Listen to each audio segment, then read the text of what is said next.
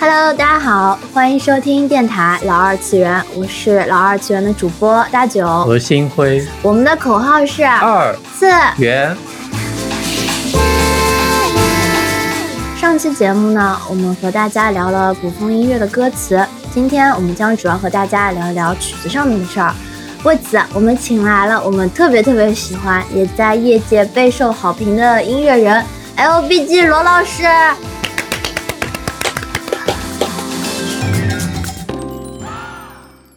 我是不是该打招呼？对对对，你能不能给大家做一下自我介绍呀？啊，大家好，我是 LBG。哎，你这个很简短啊！我们帮你自我介绍。如果你要这么简短的话，我就会大声朗读石英的智慧的。不要不要不要不要不要不要不要不要不要不要不要！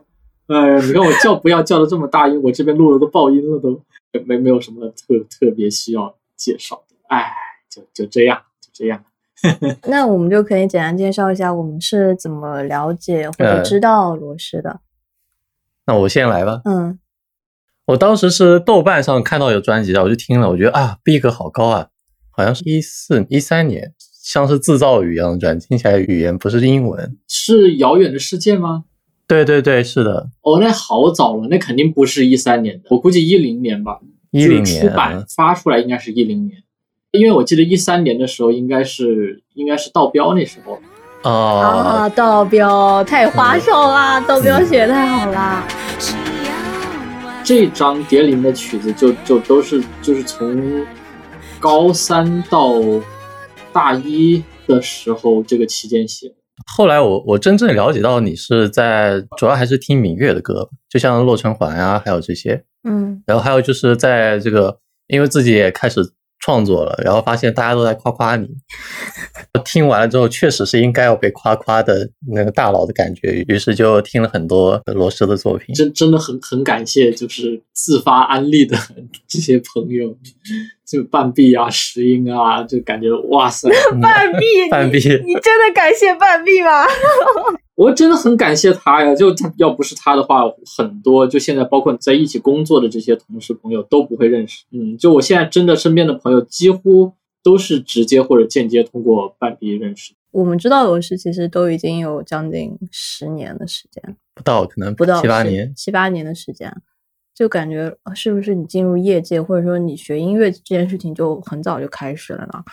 对，蛮早的。就是如果从自己开始写东西玩儿开始算的话，那真是很早了。从小学开始就有自己在写一些东西玩儿。小学吗？天哪，为什么是因为小学就有这个契机开始写东西？就有灵感想写。那时候，因为因为我妈妈其实原来是五音的嘛，然后她原来是当音乐老师，所以家里也经常会有碟啊、CD，会有一些古典音乐的碟，然后邓丽君的碟什么之类的。反正他也没事，他也会会会拿来放着听。嗯，嗯，然后那时候小学的时候，自己也也也有玩一些游戏，就是我我小学的时候很喜欢玩英雄无敌，然后我觉得里面音乐很好听。死亡阴影，嗯，对对对对对对，死亡阴影，还有那时候什么雅尼啊那些也有也有在听，想着自己写一些东西，会会有一些乐思蹦上，自己想着把它们记下来。呃，那时候其实也也就是很很普通的正常水平了，就是听上去很稚嫩很稚嫩的，然后基本上都是各种乐思，反正拼凑感比较强。那卢老师当时是受哪些作曲家影响比较大呢？当时吗，呃，就是就就最早在刘刚上那个最早的时候，对，嗯，哦，刘刚那个时候其实就是受肖邦他们影响比较大吧，因为那时候不是刚开始在学钢琴，就难免的，因为你学钢琴的时候，你弹谁的曲子，忍不住也就会去学一学，然后去去分析一下，包括一些弹他的作品留下的一些嗯手上的一些手笔之类的，就会就会反映到你怎么怎么写这个东西上。所以你是一学钢琴，马上就开始写歌。我学钢琴其实是在写曲子之后，因为我钢琴学的比较晚，我钢琴应该是六年级差不多六年级的时候才开始学的。我天呐！所以嗯就是先学尺子，再学钢琴。那你之前的这个乐理知识都是从哪里来的呀？一开始写的时候，其实也不需要什么乐理知识啊，就拿简谱记一些东西呗。哦，我惊好厉害，呆了。太厉害了。对，嗯，那时候真的就写的东西很很很简单，但是罗老师刚开始模仿的就是比较偏古典的风格，嗯因为从小听的那些东西就还是偏古典比较多嘛。因为流行音乐的话，我基本上是一个被动收听的状态，就是可能因为别人在听，然后我听到了，所以说导致我现在你要我写流行的东西的话，我可能要以一种不是以自己最舒适的方式去去创作，就得有点想象自己是别人这种方式才能写偏流行的东西。就后面你可能通过经验呐、或者是技巧学习啊什么的，就是变得你也能写，你也知道那个东西是什么样，但是就不是你最自然、最流畅的一个创、嗯创作状态。是的。嗯所以最开始是受肖邦的影响，嗯，那后面的话就影响到你的作曲家，会逐渐的，就是从古典的音乐家没有改变嘛？我觉得改变还是有的，蛮大的。因为一开始不是小学那时候说，呃，也有听雅尼啊，后面弹钢琴的时候有弹古典作曲家的一些，尤其是浪漫派的作曲家比较多。因为我我那时候的那个钢琴老师本身也喜欢布置很多浪漫派的作曲家给我弹。最早的话，可能就是会学习那些作曲家的一些风格，做一些模仿的作品。包括说那时候也有布置一些中国作曲家的钢琴曲，然后所以也有写一些所谓中国风格的钢琴曲。做编曲的时候，你是脑子里面是有一种画面的吗？还是说像做题一样，哎，我先写一个动机，然后就直接跟着这个动机一路发展下去？我其实习惯先从，因为我也说了很被动嘛，所以基本上我接到的需求都是别人给我，所以我习惯从别人给的那个需求的题材里面本身去找一些灵感。我看到那个题材里面本身有一些很能带给我灵感的东西的话，那很多动机是能很自然的蹦出来的。那这个自然蹦出来的是一些对于可能是配器或者任何的，就是构成这个音乐的一些想法。对对，从从音色到一个大概的风格方向，再到说一些旋律片段，如果我有灵感的话，这几个应该是很直观的能够先蹦出来的东西。所以还是先以感性的角度去思考这个需求。我听起来就是从从零开始做乙方，就一开始就是乙方。对，最早的第一感觉是很很重要的，很重要的，就是一有没有你一看到这个题材，你能不能马上脑子里面有东西？这个我觉得这个很重要。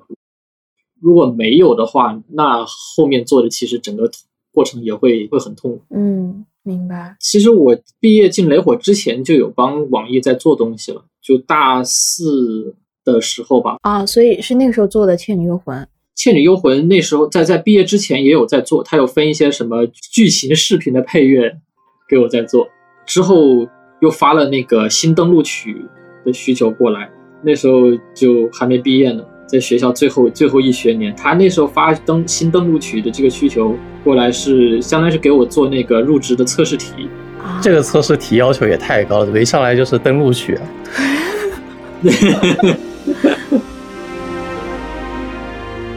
丹青课是那个时期写的吗？《倩女幽魂》单亲课是就是在入职第一年的时候写的。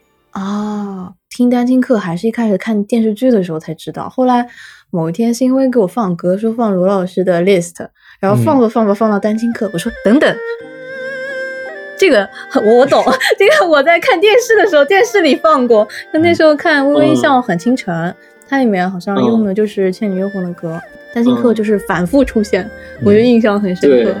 因为他那个主歌旋律真的写的很经典，那个那个主歌旋律是是 Skimmy 写的，我知道这个动机好像是副歌的动机，被用在其他的一些《倩女幽魂》的配乐里出现。对，副歌那个动机是我是我写的，然后因为副歌那个动机写出来的时候我还蛮喜，因为最早写出来是在那个是叫百慕灵谷，对，在在百慕灵谷那里写出来的，那时候还是三拍子，啊，那后面变还是三拍子。啊，对，对，当时还是三拍子，后面其实是拿着这个主题去让曾哥给也是里面的一个剧情动画配乐，让他让他拿这个主题改编，然后他改成了四拍子，然后配了一个非常直松深夫的和声进行，然后我们那时候一听，哎，好像还蛮不错的，感觉可以改首歌出来。这其实创作的过程不是想象像我想象的是那种线性的，我感觉你们其实是哎弯过去的，哎呦，嗯，对，因为确实工作嘛，反复废废物利用。这也不算啊，因为这个动机很好听嘛。对我们当时觉得这这两个旋律就是不写个歌，感觉有点浪费。但是我自己最喜欢的版本，其实真的还是百目铃鼓里面最原来那个三拍子那个啊单簧管，然后后面双簧管进来这样一个一个形式。那时候写出来，我自己觉觉得还蛮好。那这个歌能不能算作是你做古风的商业歌的起点啊弄花雨算就是那个登陆曲，啊？不算商业的话，原来也有写《洛城环》了嘛，所以大概的一个审美取向和一些具体的技巧也不算很陌生了。但你那时候会觉得自己写的古风和同期的其他古风多编曲他们的风格不太一样吗？我们居然扯回了古风，非常开心。其实是挺不一样的，因为之前做 Love Six 的时候，应该是一个画师说说想要做一首，但是我那时候其实国内的其他古风歌曲我都没有听过啊，我我那时候一听要做古风，我第一反应其实是滚滚长江东流水之类的。包括说《红楼梦》的那些歌，我我我以为要写那样的歌，后面他们发了以后我才听了，我才哦，原来原来现在网络上他们说古风歌曲是这样的，那就还很早很早之前，莫名其妙应该那时候也没有很多年吧，我我不记得，但是但是我记得莫名其妙这个论坛应该是开了很多年。那时候应该有很多是把什么布袋戏的，还有很多把《仙剑》的配乐拿来填词唱的这样的一些同人音乐，是的，我们跟大古聊的时候，他就提到说，当时比较早期的古风都是以仙剑为主的一帮人，双剑嘛，轩辕剑跟仙剑，嗯，拿他们的 OST 填词。对的，那时候写《论城环》之前，他们在发来听的时候，其实那时候也不光是双剑的那种音乐风格填词了，有很多那种周杰伦的中国风的那那些那些风格的也在里面。那个时候已经有千里之外了吗？我千里之外还挺早的，有呀，千里之外还蛮早的。千里之外应该是我刚去澳洲那时候，那我估计高一的时候，那时候就有了。就包括后面很多模仿者，就是候选啊那些，嗯带一点 R&B 的，包括流行歌曲编配方式的那种中国风，也中国化。也在里面。对，你说的是 S.H.E 那个中国话，对的，对啊，那时候也有对，还有一些还有一些是很纯粹的流行歌，然后真的就是从旋律到到编曲各方面就是很完全就是流行歌，只不过把一些音色替换成了音源琵琶，或者说歌词里面暴力的塞了一些文言文一样的东西，那种我看着就觉得，哎呀。这个我我我不是很想写这种，所以后面写《洛城环》的时候，就还是最终这几种风格都没有走。嗯，当然也没有真的去往旧版的《红楼梦》或者说《三国演义》里面的那种插曲那个方向走。但我觉得你的开头其实写的就挺挺有那个古色古香，因为开头不是对，因为前奏前奏想稍微纯粹一点，后面进了歌以后可以稍微把它稍微偏流行化一点。其实就是慢慢一步一步来的。其实到间奏的时候听那个钢琴已经非常流行化了。哦，是的，但是你的主歌我感觉还是就当时怎么想着用 Dorian 去表示这种氛围因为很惨，听起来就惨。啊，最直观的回答，最直观的一个就是它的风格来源的话，应该是林海老师写的《大明宫词》的那配乐，还有里面的歌，嗯嗯因为它本身也是也是这个题材讲的一个是一个宫廷的这样的一个东西。对，然后刚好《大明宫词》里面，它那个《长相思》里面也有古琴吧。我一开始想的是，可能一个人是弹着古琴的这样一个曲子，然后讲述的这样一个故事。所以有写了一个挺挺冗长的一个古琴前奏在在那里。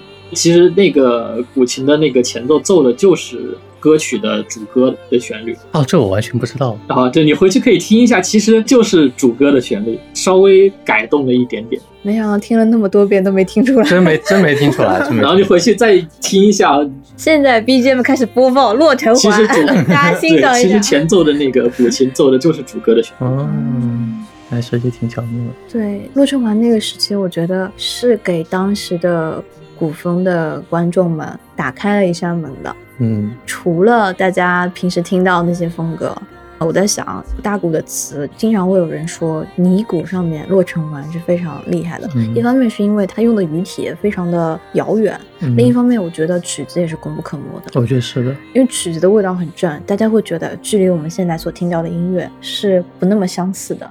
对。而且如果你把洛神环套在就洛神环词套在一个流行上的话，可能就没那味儿了。对，最后出来的效果就非常的好。哎，其实那时候弄出来，反正网上争议也蛮多的，就是对曲子也好，对词也好，就是真的还还蛮多争议的。然后那时候也很手贱的跑去看，看了就觉得哇，好难过，好伤心，不看了不看了。哎，嗯别伤心，这个就是洛城环这样的歌，它是经得住时间的考验的。我觉得是的，他的评价绝对不是只是说当时的人，一些听众他们可能光谱比较窄，洛城环在他们的光谱之外。但是现在随着这个古风歌可能这个拓展的范围越来越广了，嗯，大家的心情是会变化的。所以你可能当时在说你不好的人，说不定现在还在听洛城环呢，对吧？就他们的观众说不定现在在听你的其他作品，然后并没有发现你是洛城环的作作者 我就觉得真的《洛城环》是首好歌，啊我觉得这个没有什么可以值得质疑的，嗯，是首很棒的作品，也是当时给了我们很多感触的作品。我觉得是。嗯，会觉得说啊，原来有这样子的古风歌，并且这样子的古风歌，我那个我那时候听的其实就觉得很喜欢，然后现在觉得放在当下更丰富的古风音乐的环境里面，依然不输于其他乐曲子。确实，而且洛城环的副歌其实还是挺正常的，你用正常是什么意思？啊，就唱起来很还是很高兴的。嗯。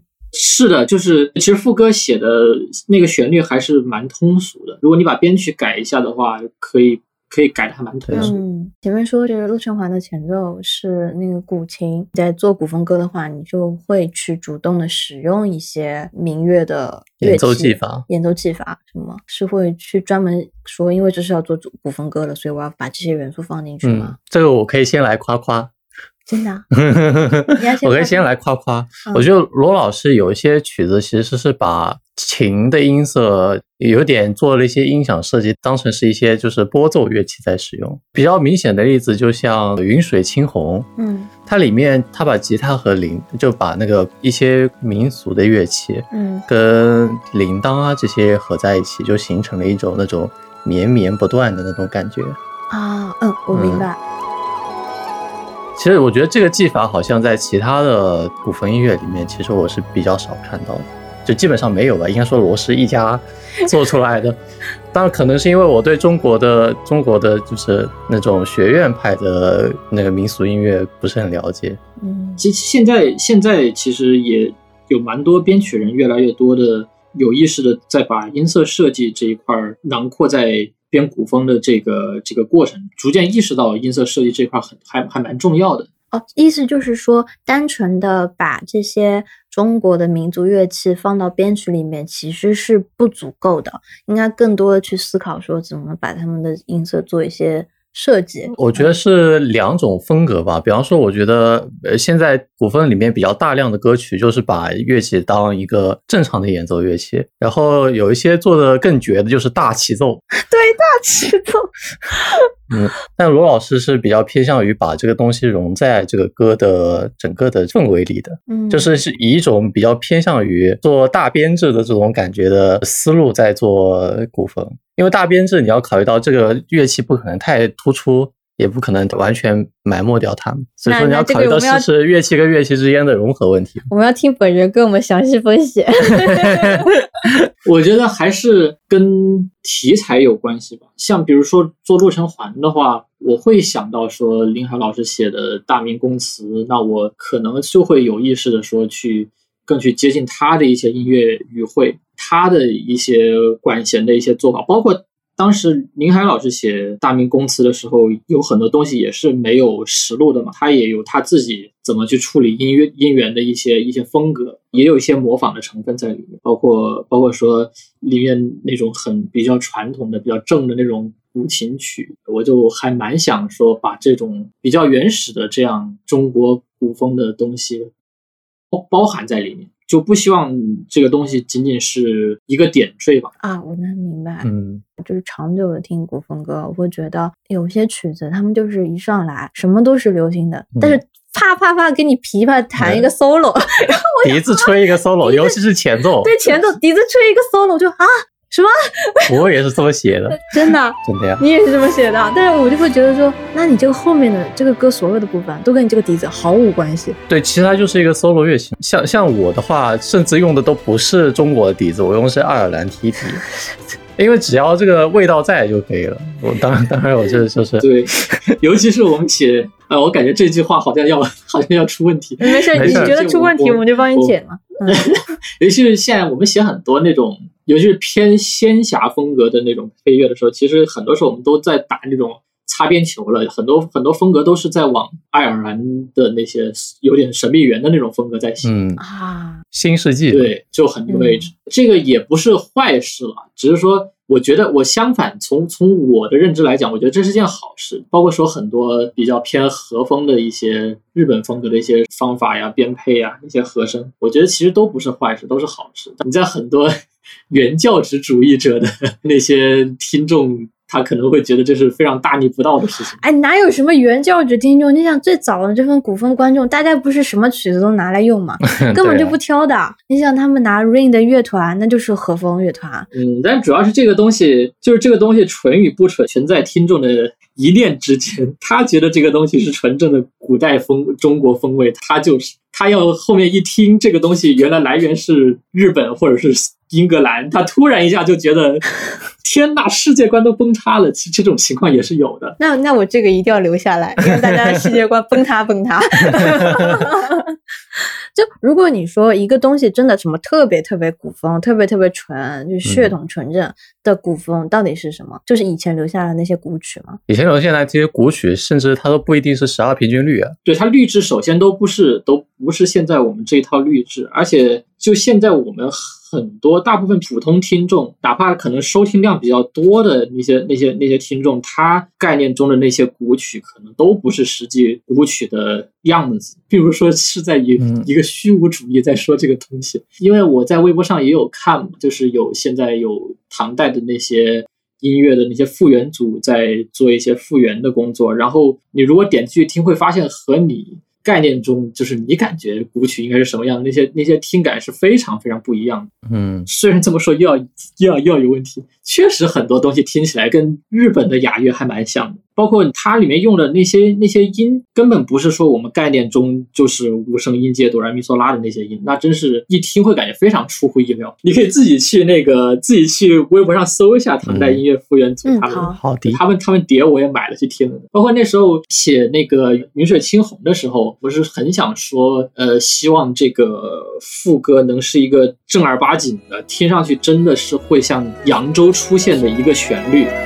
所以当时考虑用着扬州的那个小调的那样的旋律去写作的。那时候不是买了一本那个扬州音乐史在那看嘛，然后它里面也有记载流传下来的古曲的一些谱子，我有去看那些谱子，就真的是和我们现在印象中民歌或者是古曲应该听起来是什么样，和还蛮不一样的，挺挺出乎意料的。嗯，嗯，那后面有用在《云水青红》里吗？最后副歌那个旋律还是走的我们传统、我们一般印象中扬州的江南民歌小调的那种感觉。哦，现代扬州小调，就是大家脑子里的小调，扬州小调是什么样的？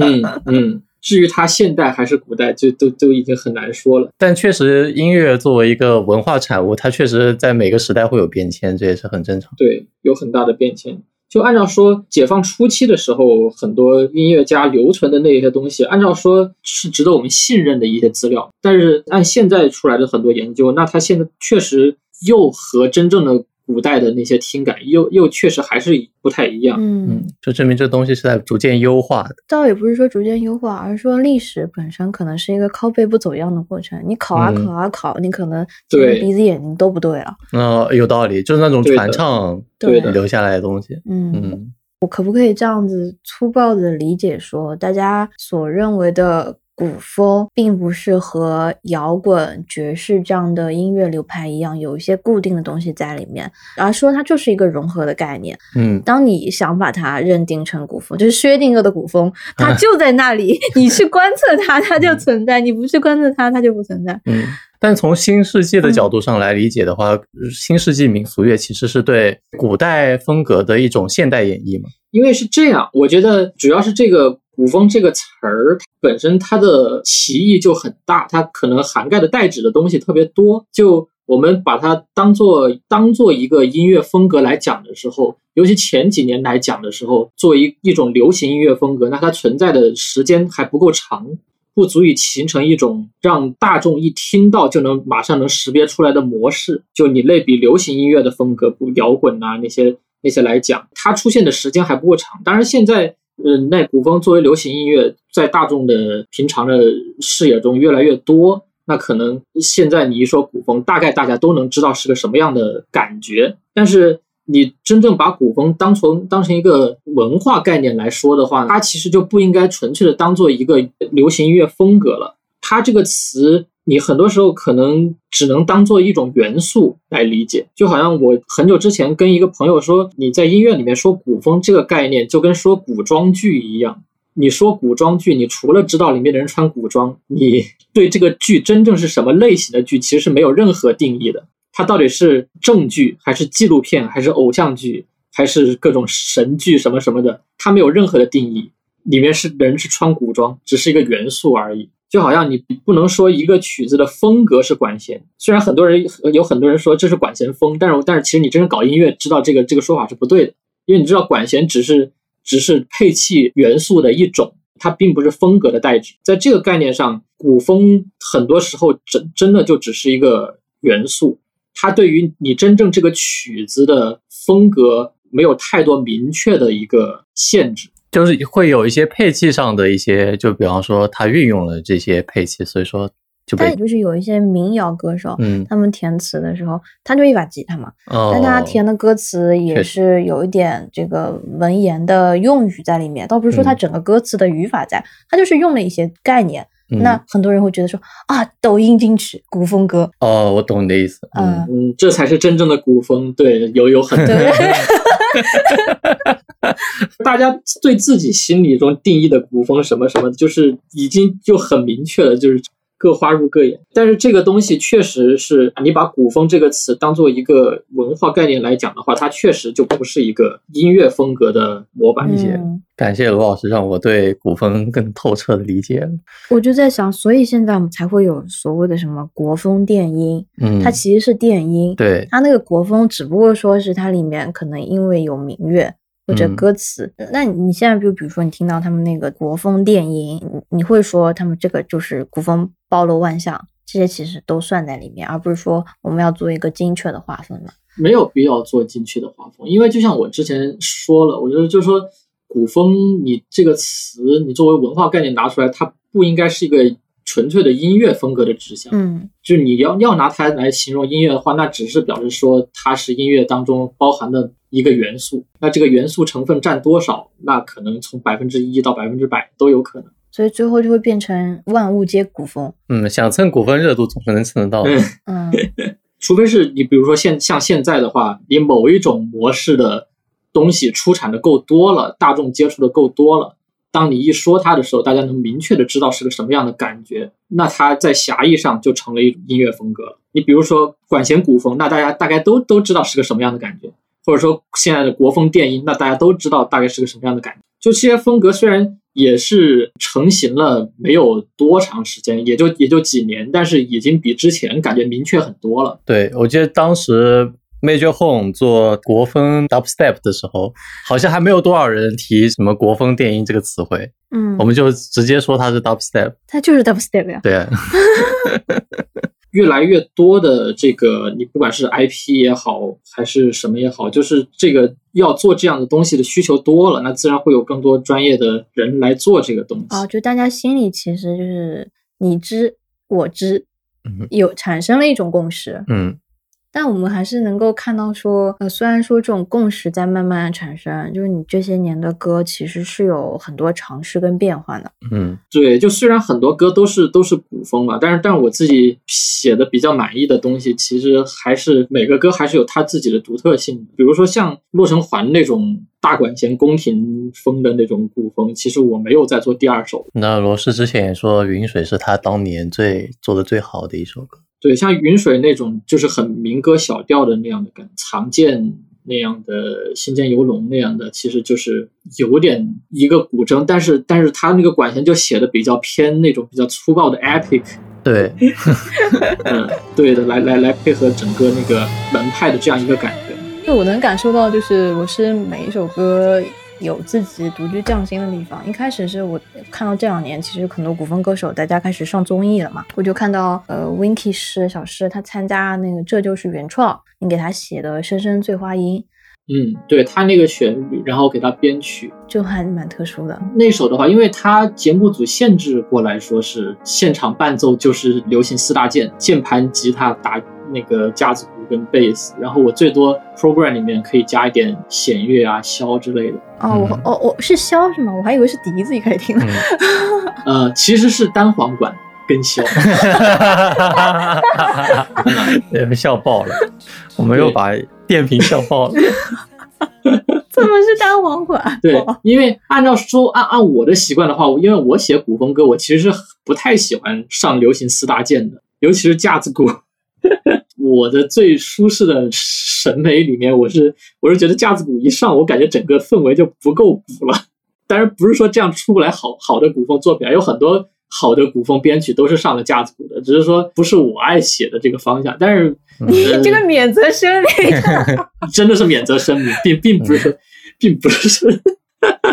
但是节目组他这个编制确实就是这样，因为我记得那一期还有另外一个参赛选手，他是直接报的一个软唱的才艺表演，呃，也是一个偏古风的东西，直接报了一个软。因因为像我来我要写古风歌的话，我肯定比较倾向于说你直接报个软，那可能更古色古香一点。嗯，但是确实确实，Win Winky 是他自己一个人上的时候，他一个人声，然后后面。也就只有现场那些流行四大件给他做伴奏，也是没办法，就只能拿流行四大件给他伴奏。那是不是就是因为现在的民乐团其实是相对而言比较少的？这个我不太清楚，因为现场是拿四大件做伴奏。如果是要真的挑战这种古色古香的话，可能是拿。我觉得民乐团人少，这个倒是推论不出来，因为我听说的各个团好像，因为你想平时都还挺多，大家平时要实录嘛，你实录的时候总是找到好的民乐的演奏者的。嗯，我觉得跟综艺的这个形式有关系。之前那个参赛选手，他他是自己就会弹软，所以他不可能说为了。专门另外一个选手专门把多请几个民乐手过来，这感觉对其他选手好像也不太公平。哦，有道理，是预算啊，有道理，有道理。就有古风的话，我当然觉得还是能有民乐是更好发挥一些的。但是如果没有民乐的话，你要说拿流行四大件来理出一些古意也是可以的。像《声声醉花阴》的话，我就很不希望。键盘老师弹那些很典型的流行歌曲伴奏的那些肢体，不管是分解和弦啊、注释和弦啊那些，因为我觉得一上一一弹那种流行歌曲，综艺味儿就会很重。对，所以我给他专门专门写的那个等待等等待等待等等等待等等待等待的那样那样的一个一个肢体在那儿，让让键盘老师弹的，是像让键盘老师来当古筝老师。嗯，其实是有点学那个雨点的声音。嗯。雨点，雨点，下雨的那些啊，因为本身它这个词，它里面不仅有雨点，它里面这个词也有很多叠词，对，嗯，凄凄惨惨切切那些那些那这样，我就觉得应该是有伴奏上应该是有这样的哒哒哒哒哒哒哒哒哒哒哒哒哒这样一个东西去配合它的，就把那种雨点淅淅沥沥，然后这样叠词的这样一个音韵的感觉，把它在伴奏上交代出来。你如果拿钢琴就在那弹注释和弦，或者说弹那种很。平常我们弹偏 R&B 的那种律动的那样伴奏的话，我就觉得贴近贴合这个词义上做的还不够。大家都知道了嘛，以后请罗老师写歌得先上个词，也也不是，不一定是词了，就是需求拉满。我是习惯在题材本身里面去找去引申出编曲的灵感。我觉得这个真的是甲方最爱好吗？甲方最喜欢说我叭叭叭叭叭叭叭，然后然后说嗯，我可以里面提取出一些灵感，然后 没有，并没有，甲方最爱才不是这个，甲方最爱是这个歌能红吗？哇，我我听到的最多就是我这个歌发上线以后能在抖音上传唱起来，我说，我真的是甲方最爱就是这个歌能红吗？我都很想跟他说，我说你让我上马甲，我能让他红的信心就大一点。然后他又不让让我上马甲，那我就那我就很纠结了。那我们前面说的是现在有一些综艺，它会给你一些限制，你用流行四大件在编。那之前我们听是去年霍尊，我把节目名字给忘了，你们不是写了皈依嘛？但皈依的话整体对我是唱作人，啊，我是唱作人，对对对，就是这个节目。但听皈依的话就觉得呃非常波澜壮阔。哎，我觉得是的。嗯，听的时候我就在想，哇，罗老师又开始写这么牛逼的东西了。是因为这个节目组给你发挥的这个余地更大一些吗？呃，我是唱作人的话，它其实是呃让唱作人就是编制也好，然后每一首歌里面他能投入的这些个资金也好，都是唱作人自己决定的。他只要舍得砸钱，哦，所以主要还是霍尊出了很多力。对，是霍尊，包括说这个歌曲的其实大的概念也是霍尊和甜蜜老师他们自他们定出来的。哇，是甜蜜老师。对的，对的。呃，其实还会听到说你之前给彩虹室内合唱团他们做的《繁星落江》和《奔腾的江水》，我觉得它里面倒也不是说古风，可能更多的是一些更大的概念、城市的嗯概念、河流的这些感觉。嗯你在做那些还有很有很丰富的音响设计，嗯你嗯，在做这些歌的时候，都是出于一个什么样的考量呀？最后有这样一个成品的效果。我那两首我做的还挺开心的。一开始的话是金承志那两首都有写钢琴的草稿，就是把主要的动机和旋律。繁星落江的话，他给的钢琴草稿就是人声的那个旋律嘛，哒哒哒哒哒哒哒哒这样的一个钢琴草稿。奔腾的江水，他就给的是一开始那个笛子吹的动机，那个那个箫吹的动机，哒哒哒哒哒哒哒哒哒哒哒。最后整个写完了以后，他在后面又加了那个人声合唱的那一段，哒哒哒哒那那那段。这个委托他委托过来是城市艺术，忘记确切，但是反正是一个城市城城市艺术文化季这样一个活动，是杨浦区搞的这样的一个艺术活动。没想到这么精确是杨浦区。是的，我记得很清楚，因为是我第一次接到这么大型正规的活儿，不容易，呃不容易。对，所以还是希望说这个东西吧，它不光是要是像一条江，就是它某种程度上还是要有一点现代化的感觉，因为毕竟是在上海。我想到的就是你知道那种城市夜景，然后呃加快以后那个城市里面的车车灯。它会有那种电光流逝的那种那种感觉，所以我就想到的是，这整个河流它不光是说杨浦江这样一条河流，你可以说是在上海这个城市里面的人流也好，车流也好，然后信息流也也好，所以它里面一开始就就就是有那种像信息一样的那种那种那种 sine sine wave 的那些嘚儿那样那样搅来搅去的在那流动，上面就是金城之写的那那个那个河流的那个那个动机，小哒哒哒哒哒哒哒哒哒哒哒，然后我做的一个音色设计是感觉这样一个动机好像慢慢的落到江面，然后再慢慢的沉到这个江底这样一个感觉，然后这个东西随着这个江潮起伏开始旋转。当然，这些形态上的一些描绘，其实就就都还挺直观的。我觉得就是一些大浪花、小浪花呀，一些起伏、旋转这样的一些形态，拿通过声音描绘，我觉得这些还是在音色设计上比较直观的一些东西。所以，我觉得应该听众有“奔腾的江水”这样一个标题暗示的话，应该还是能比较直观的感觉到想表现的那样水和信息流动的这样的形态的。我就在想，就我听你的歌，一直都是有非常丰富，像脑子里面拍电影那样的画面。嗯不是说我自己想象力有多丰富，而是你在曲子里面给了我们这些听众足够的暗示，我觉得是的。你给了我们足够的线索，所以就像小说家埋的那些字句一样，大家顺着这些无论是音色还是音响设计，还是和声的一些线索，最嗯后可以脑子里面浮写出的那个画面，其实就是作曲给你留嗯。下的。然后前面就是我当初听的时候，我当然可能跟我本身是上海人有关系啊，嗯。我我很能理解那种上海那种，你你有一个俯视的镜头，你看到这些桥上面的车辆，他们在夜晚的时候开过的时候，就像人的静脉跟动脉的血，嗯我就看到这些车飞速的流，然后桥的下面又是上海的江水。嗯我听的时候，我是能够感受到这个场景的。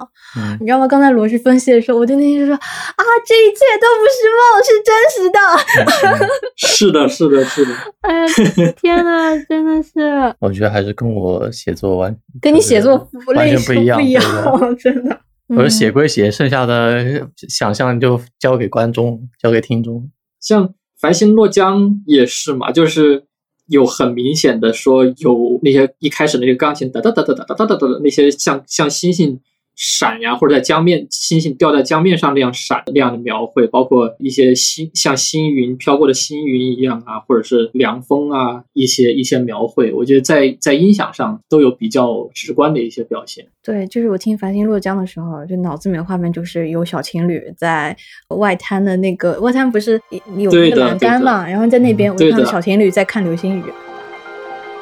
对，然后，然后金承志他的词也是写的，也是写的很浪漫。其实，尤其最后非常隐晦的表达了他们要要去干嘛。对对对对，对对，嗯，但是就是我们可以表现的美好、浪漫一点。这个整个和声也是一开始是很冷感的一个写景的一样一这样的一个和声，然后到最后可能比较奇幻的一些弦乐泛音慢慢出来，然后到就是到最高潮的时候，就整个和声变成一个非常浪漫派的和声了。因为那时候就是开始在写小情侣的这样一个心动的那样一个时刻，对，到最后一下唰又全部全部没掉，又好像世界突然又没有其他声音了，又又只剩两个人那样的一个感觉。真的是特别特别浪漫。听的时候，哎，我每就是听罗师的歌，我就特别容易感动，你知道吗？嗯我当初听金承志他们这张专辑的时候，就把我听哭了。嗯对，那他他这一套我也是，我当时在现场自己去听的时候，最后听听到最后一首，我也我也哭出来了。哦，真的非常的厉害，我觉得他们就他们是在做合唱，然后我说你这个虽然说你平时做古风做的更多一点，但我觉得你们都是在各自的领域里面在尝试突破一些什么。是在各自领域里面当一个小艺术家。是的，我觉得对，没有必要羞于承认这一点。我我觉得还是有在坚持，在追求艺术的吧，可以这么说。嗯，然后你的这份追求，我作为听众，我能够感受到我对音乐的理解是被拓宽的。因为我自己平时是没有一个主动学习音乐的过程的嘛，我完全嗯是要靠，就是我听到什么歌，对，那这个作曲的表达就是我的上限了。嗯因为因为听罗氏歌听多了，我就觉得，哎，我的审美也提高了，就觉得我能够接受的类型也变得更多了。嗯我还是非常感激。就是关键是罗生的一种嗯比较那种舒服的状态表达出，对，并不是说一个嗯我觉得听了很难听的东西，别人告诉我说这个很厉害，那我嗯就是有点难受的。这嗯还是罗氏早期作品，啊，也没有啊，罗氏早期作品也都很好听啊。道标 solo，哦，道标 solo 太帅了，道标 solo 真的是，哎，我就道标就到我感觉忍不住抖腿。还算蛮 飞的。我我真的，如果是商业的，就是有委托的这种曲子的话，可能真的还很少会再敢这么写了。但是你会想说，就是大家做一些完全跟这些商业无关的，这个得得看大家的安排了。你如果说，比如说你哪怕就是就让我一个人来写的话，我也想哇，那至少得先把手头上有的东西先得清完，然后在那之前还不能接所有东西，然后接着再哇，有没有考虑过两小时摸鱼什么的？也没有，因为你平常生活中大部分时间都已经在做曲子了。那当你放松的时候，是真的就只想放松了。说实话，但是我自己确实是有很想今年好好写点自己想创作的东西。这也是为什么说想休息嘛。休息的话，就可以也可以说拿来写写自己想写的东西，因为确实有自己很想表达的东西，很久没写了。尤其是现在现在，呃，出的现在出的精品率也少了很多，反而做了很多出卖灵魂的事情。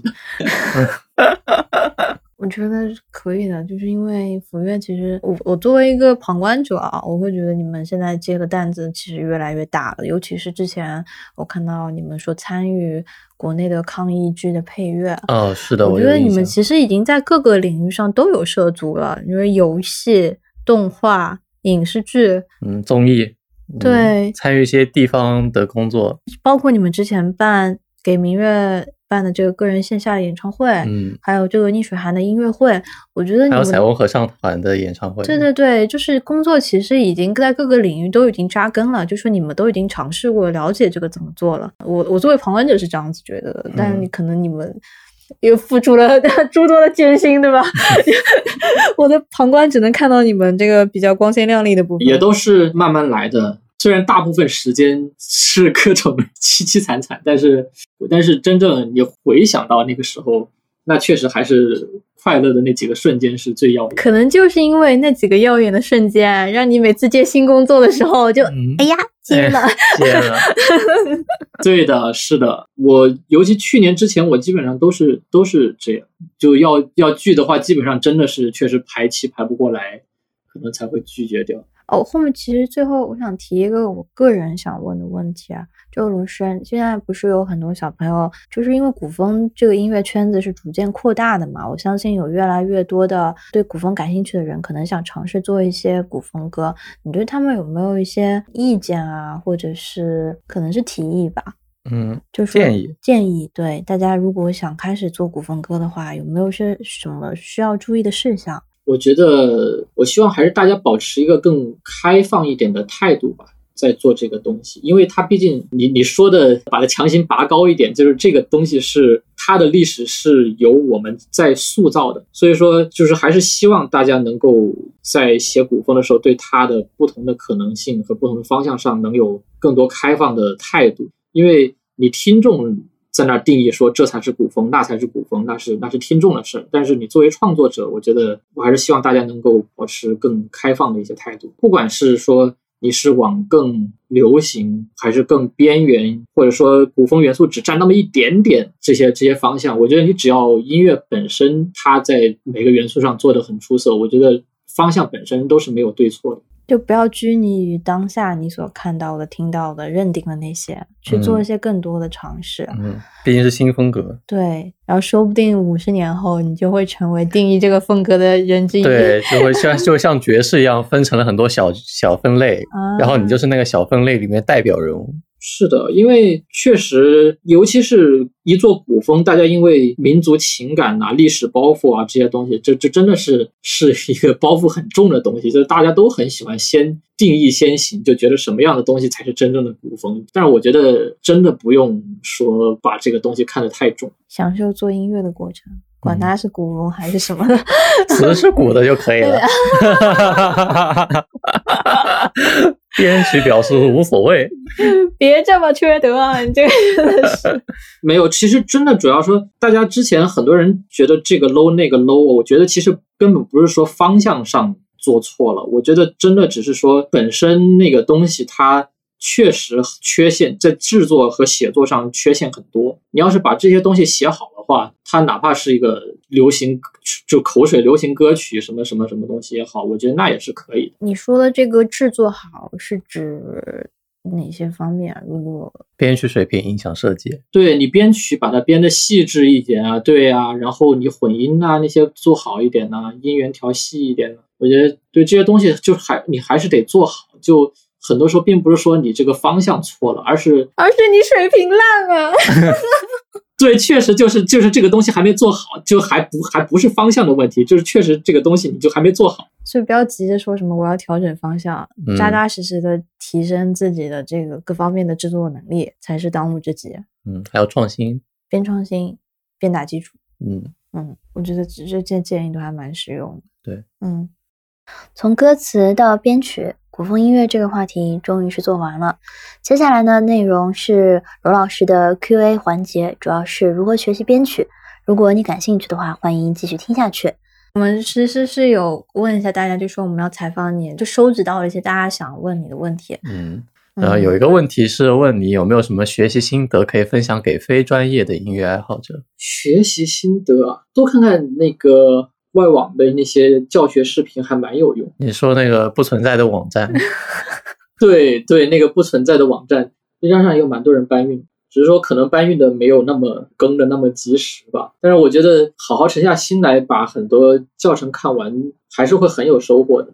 你说是那种比较官方的，就比方说学教书的那种教程，还是像是以一个就全职做音乐教学的人的教程，还是说像转述的那种教程？因为不是分成了中文教程，像好和弦，对吧？也英文教程就是有一些，因为每个音乐教学都会有专门的风格嘛。就他就做这个风格，他就全部的视频都是这个风格。你是更偏向于这种就是以风格划分的这种音乐教程呢，还是一个比较笼统的像好和弦这样什么都会教的教程？好和弦其实我看的比较少了，因为因为我觉得他面对的稍微初学者一点了。但是我觉得好好和弦作为教学是挺好的，因为他讲的很简明很清楚。你直接在 YouTube 上里面里面搜什么 tutorial 或者 how to 之类的这些这些东西，会有挺多那种音乐人分享他的一些制作过程啊，或者一些小技巧啊、心得什么的，点进去看一看，基本上大部分时间都会都会有一点收获的。就虽然虽然里面确实有很多做的也很一般，但是有有好的，我觉得看看了以后会会有挺大的收获，而且里面有一些。小技巧就是可以屡试不爽。我可不可以理解成，就是说去去看那些更专业的音乐人他们的工作过程，然后自己对他进行一定的模仿和复现？对的，对的，再演绎。嗯，对，明白。我觉得是的，而且你要筛选掉那些会从和弦是什么、二五一是什么开始讲的那些教程。当然，这也要看这个观看者本身自己的水平在哪个地方。然后，如果你是基础者，那就好好看；你自己厉害了，那你就挑着看，对吧？你被复读了很多遍这个基础知识之后，你也会差不多能够理解。感觉对，因为我觉得现在网上学习资料真的超级超级超级多，确实外语水平也是也是一个门槛，会会把很多人挡在这个外面。就是如果。确实能够没有语言障碍的看懂国外音乐人分享的一些知识的话，我觉得那在至少在制作上的话是帮助非常大的一个途径，去接触更广阔的天空，真的是对，而且你很容易看到最新的，也不是说要跟风吧，但是你可以看到国内音乐人最新都在玩一些什么，然后包括有哪些哪些插件呐，什么什么哦，就是。硬核的音乐知识和你软件上的一些东西结合的，都要去更新学习。对的，对的。那会不会这样说？音乐人是一个很难吃老本的行业？我觉得是可以吃老本的，就是你如果想进步的话，还是要追求一下。不同吧？对，我觉得大家都都不同。像我的话，我是习惯说时时刻刻都保持自己的嗅觉敏锐一点，不管是整个音乐的。风向也好，哦，就是不管是纯粹产业上，还是说技技术上，都要保持自己的嗅觉敏锐一点。就虽然并不是说新出来的东西你一定要马上要拿来用，然后或者说你要去很追求什么新东西就要去用，但是你一定要知道音乐这个世界在发生些什么。呃，罗老师最喜欢的音乐风格是啥？最喜欢的音乐风格，嗯，会不会每年都有变化？哇，好好。好难说，我我很难挑出什么具体风格吧，因为很多风格，有些风格里面我有特别喜欢的，但是但是哪怕是我最喜欢的风格里面，也有不喜欢的，也有听到厌，就觉得很烦的。那你最近都在听些什么呢？我最近啊啊，我最近我回想一下，我最近听了些什么？我最近看 看不存在的网站上首页上。飘出来哪些带谱子的，我可能看到感兴趣的，我就点进去听一听。哦，完了，被推荐算法控制了。但推荐算法就是那个最懂你的人，他知道你要听什么。但是就很随机了，有有些有的时候蹦出来就是经常听的一些一些古典的带总谱的那样，然后也有一些是很很现代的或者当代作曲家的一些一些谱。可能就会随随便点进去听一听，然后我也比较习惯关注一些独立动画人的一些自己的频道啊。你点进去，通常会右边那些推荐是一个无尽的兔子洞，会有很多奇怪的，会有很多奇怪的动画和音乐，然后一直你可以一直听，我觉得挺开脑洞的这些东西。所以这个其实给我的启发就是说要去听你自己喜欢听的，但是也要通过兔子洞随机去跳到一些东西。嗯，通过推荐算法的无底洞，对他给你一点点 偏移，嗯可能你就听到一些新的东西，嗯，来拓宽。但一般来说也，是别人会就连续听的嘛，嗯，是。嗯，嗯就，比方说我的首页已经是一滩烂，你首页不都是 ASMR？是这样的，就是我之前有段时间首页老是《甄嬛传》，哎呀，你怎么也看《甄嬛传》？是的，好神奇的。我我我《甄嬛传》都还是在我，在我想想，呃，在在我要毕业那一年，然后在别人的安强烈安利下，在 YouTube 上一点一点片段看完。哇，嗯我是说起来，你不是最近也看完了所有的？我我《甄嬛传》看了不下十遍，就是就是你一个人在海外的时候，你就很想看一点中文的东西吗。最搞笑是你在抖音上看《甄嬛传》的时候，好多好多那个评论里面还有常石磊 在下面留言，怎么会常石磊啊？怎么回事啊？他是是真的本尊在在《甄嬛传》下面留言，他是真的很爱看。哎，常石磊算不算现在中国音乐界领军人啊？算呢，领军人之一吧，至至少。那证明罗斯还是没有评论，说不定罗斯开了小号在评论，中我们不知道。说不定罗斯给常识来点赞，但是我没有看到。没有，我抖音，我这么沉默的人，我没有什么发表意见的欲望，就是嗯，后面还有一个问题是说，呃，你之前学严肃音乐的作曲，对你后期创作商业音乐有没有什么影响？有啊。我觉得很多现代派的，你不管具体思维也好，还是说他们具体的技巧也好，还是说他们整个作为创意工作者那样去激发出创意的这样一个一个工作习惯，对我后面写东西影响都是很大的。证明大家还是要什么东西都要学。对，就无论嗯，序列音乐也可以在三流行四大件里找到它的出路。真的就是很多很多时候你想你想不出什么招了，你真的很多时候你往现代派的一些技法里面找一找，你真的可以撇出一可以用的一些宝藏技巧。下一个是，这其实是最后一个问题了。他想知道管弦乐如何系统的学习，因为他现在碰到管弦乐就是很头疼。然后如果他自己学，因为他应该不是音乐相关嗯的专业的，他说自学的话，看杨丽青老师的教材靠谱吗？靠谱啊，非常靠谱，那是最靠谱的教材之一了。我是说靠谱，那那肯肯定是靠靠谱。对呀、但是我同时也推荐呢，自己去专门读一本总谱，对着谱子和音响资料听。我虽然看不懂谱子，但我能够对着音响资料听。但是你要学配器的话，你如果不去读从谱的话，那你少了很重要的一个渠道，就是少了非常重要的一个学习渠道。对，这是的这部分是你看配器书很难弥补上的。这样只能看看 MIDI 了。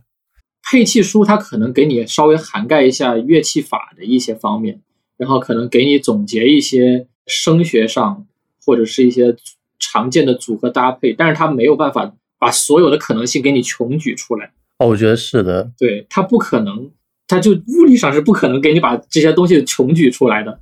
所以很多东西你自己去看总谱，其实还是去看先人的一些工作。嗯，可以哦分析，可以嗯分析 Hans Zimmer 的总谱，发现他根本没有长进。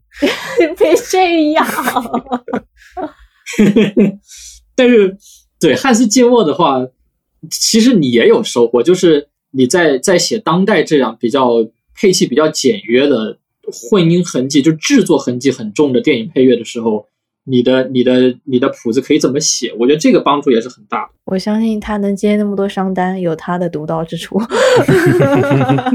确实有他独到之处，就是你从音色设计上来讲的话，你听我们排除掉说它作为电影音乐的功能性，它在电影叙事上的节奏的上这样一些帮助，我们纯粹从它的音色设计的角度上来听，其实是其很多东西可听性是很强的。像之前的那个《星际穿越》的配乐，嗯，就就写的很好。对对，就是当你注意到音色这一块以后，你就会发现其实汉斯季默的可听性还是挺强的。就当然，虽然你你从纯粹的传统的一个管弦配器的角度上来说呢，确实很很无趣。那我们其实今天差不多，嗯，可以展望一下未来。对，最后就是展望一下。哎，为什么又是最后？罗斯去年二零二零年发布的最满意的歌，有没有什么觉得是写的最好的歌？嗯，如果是已经发布的话，那我我我还是蛮喜欢皈依的。如果是还没有发表出来的话，我给那个我给谭旋老师编配的一个管弦版的歌曲，我觉得还蛮好的。哎，大概什么时候会发布啊？我们可以蹲一蹲。不知道要看他的安排，因为他原本计划要去国外录音，但是现在，但是因为去年疫情的原因，就就整个给耽搁了，所以这个东西，呃，就暂时是搁置在这里。嗯，但是我我我自己还是蛮蛮满意那个，我我我 也不是说满意吧，我是很希望那个东西赶紧录出来的，我就喜欢。这名罗斯确实是很满意。那会不会想说，就是到新的一年了嘛？现在正好是二零二一年的年初，就今年有没有什么特别想干的事情？休假啊，休息，然后写点自己自己特别想，也不能说自己特别想写的东西吧，因为确实现在交给我的东西也有我想写的，但是不是我特别想表达的东西。我还是很想写一些自己想表达的。作品吧，嗯，那大概会是什么风格呢？还是说现在还不知道？嗯，我知道大概是什么，但是不告诉你，secret，他写出来再说。可能会比较压抑哦。哇，好期待！反馈心理状态，你你什么意思啊？你 就是要写点什么东西，让自己爽爽完了之后就开心一点啊。我能理解，嗯，但还是很期待罗老师的新作的，嗯。期待期待奔放的作品，对，就是你自己想写的，我们也很想听。嗯，那么会发在哪？豆瓣。罗罗老师，你的豆瓣已经好久没有更新了。罗老师也是，我豆我豆瓣好久没更新，主要是好多东西也甲方没发之前我也不好发，然后催他们发原声带也他们也不发，哎，就是哎，什么都自己控制不了。嗯，就你交了稿之后没办法这个事情。嗯。唉，不过国内现在平台也是很很很神奇，我也不知道该在哪个平台上 经营比较好。Spotify 国内用会不会不太方便？好像是可以用的，就是但用的人很少。是的，我之前我之前想想用，然后发现还稍微有一点麻烦。你说上传东西有点麻烦吗？还是说你收听不太方便？不好说，反正。就是当我是纯纯粹从国内用户的心理心态来出发的，就是这个东西我还要专门去把它下载、安装，然后还要注册账号，然后就感觉好烦呐。这个是纯粹一个国内用户的心态。国内这个一就是一条龙服务，竟然还具有一定的优势。对，Spotify 需要跟 QQ 账户连接。用 QQ 登录哇，对他要能用 QQ 登录那就方便。理想的工作环境不是理想的工作环境，理想的工作工作环境啊，呃，理想的工作环境里有兔子吗？有的，有的，一定要有，有兔子或者仓鼠，反正是某一种啮齿类动物吧。有水豚之类的也行。哇，水豚，水豚。不知为何想起了沈氏，就是的，感觉很像。嗯，我希望能在像花园一样的阳光房里面工作，感觉是可以实实现的。感觉是可以实现。对，搭个阳光房可以的。是呀，就是夏天会特别热，其他的倒也没别的。没有最不现实的，最不现实的部分是花园，我肯定是打理不来。是的，养这些东西没养好，感觉又又很挫败。嗯，但这个术业有专攻嘛，交给专门会养的人就可以了。嗯，交给老阿姨。对，又又又回又回到了多赚钱的问题。啊，不行了，这个太残忍了，真的是无解。但是有没有像那种咖啡厅什么的，是阳光房？有植物的那种，上海，我感觉应该还是能找到这样的地方。但是我不想有其他人，哦，我就好希望有一个那种有落地窗的那种阳光房。你这个听着很像之前那个动画片，就是《Color and Tuesday》，他们里面嗯有一个音乐人，他就是嗯一个人待在一个大花园里面，只有机器人帮他做一些医疗的工作，因为他生病了，嗯他一个人在那边写作。哦，嗯前段时间看那个底特律变人，嗯嗯那个画家那个 Carl，他也是，啊是的是的对，他画画也是那种大的那种阳光房，然后嗯旁边都是花园。哇，真的好棒！艺术家的感觉油然而生，但是你跟自然接触，对，会会有那个。创意的灵感来源的。对的，一太阳一晒，福至心灵。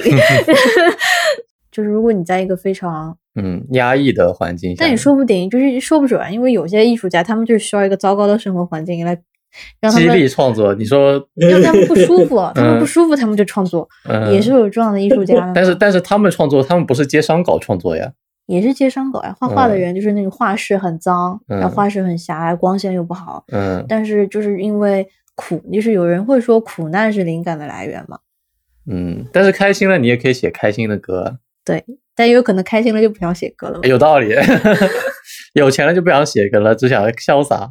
没有嗯没有，我觉得真正想创作的人，还是开心的时候还是会很想。因为因为像我们其实有不停接活某一种部分，也就是真的是闲不下来。你真的什么时候感觉要清空了，又觉得哎呀，啊，很想接点东西写，就是就是那那种心理状态。嗯这是人劳动的主观能动性。对对，没错没错。人是因为劳动而获得了一些意义啊。嗯对，然后真的开始写的时候，又开始叫苦连天。嗯 但就是在这个叫苦和想做事的一个循环之中，诞生了很多我们非常喜欢的作品，嗯，就还是很有意义的。嗯罗氏有没有自己理想的生活节奏？你这个问题问的很像小学生暑假的 schedule 是什么样子？嗯 没有啊，因为你想有个理想的工作环境，那你肯定是有有一个，比方说你觉得是让你觉得创作和休息是正好能够呃匹配得上的一个节奏。我没有什么计划，就是这方面我是我从来没有去想过，嗯就在时间上去给自己想过。嗯当然，我肯定是很讨厌做急活了。啊我本身本身我我效率也不高，然后一急活我很容易胡出非常奇怪的东西。嗯，然后又要 又要强迫你署名，对，要强迫数。对，虽然这么说啊，但是很多时候很多时候最受欢迎的 BGM 都是胡出来的。嗯 就是自己的评价的标准和听众的评价标准，可能就是有一些偏差在。嗯，对，是关键是大家夸夸你之后，你觉得哎呀还挺高兴，这个也没花多久写出来，但是反响很好嘛。然后那个朋友都是就是就是邻居，啊，直、嗯对直接直接出出门出门一串门，拐弯就能隔壁就是石英家。对呀、那多好。十一，你开门呀，我到你家做客啦。挺好的，真的挺好的，嗯还能晚上晚上晚上吃个饭，还能一人做个菜带过去。感觉还是有赚钱的目标的。对，有一个非常美好的对未来的愿景。嗯，所以说，然后朋友是邻居的话，大家住的近一点，也很应该还是嗯可以实现的。嗯听起来有点像瓦尔登湖。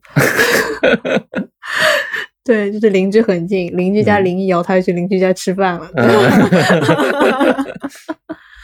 但这个其实很多当代人，大家都会说嗯是说希望跟朋友近一点，对，生活环境跟自然也贴近一点。感觉这就是理想的艺术家生活。那我们差不多今天录制就录到这边，就非嗯常非常高兴，因为罗师很忙，能够抽空来参与我们这个电台的录制工作。也是我们的最想采访的人之一了。对我们有一嗯个最想采访的列表，就罗师也在上面，所以我们真的很高兴。哇塞，谢谢谢谢谢谢，我跟你们聊天也很开心。诶 我们会我们会把仔细的把吐槽的部分全部剪干净，但是可以留下来自己听。对对，我们反复循环感应，真的是太粗暴了。那如果观众朋友们听了我们这期节目，有什么想跟我们说的话，也非常欢迎你在评论区告诉我们。我们会全部截图截下来让罗师看的。害怕。欢迎大家跟我们分享自己的感受。嗯那么这期节目就到这边，谢谢大家的收听，哎，谢谢罗师，对，也谢谢罗师，大家拜拜。拜拜。拜拜。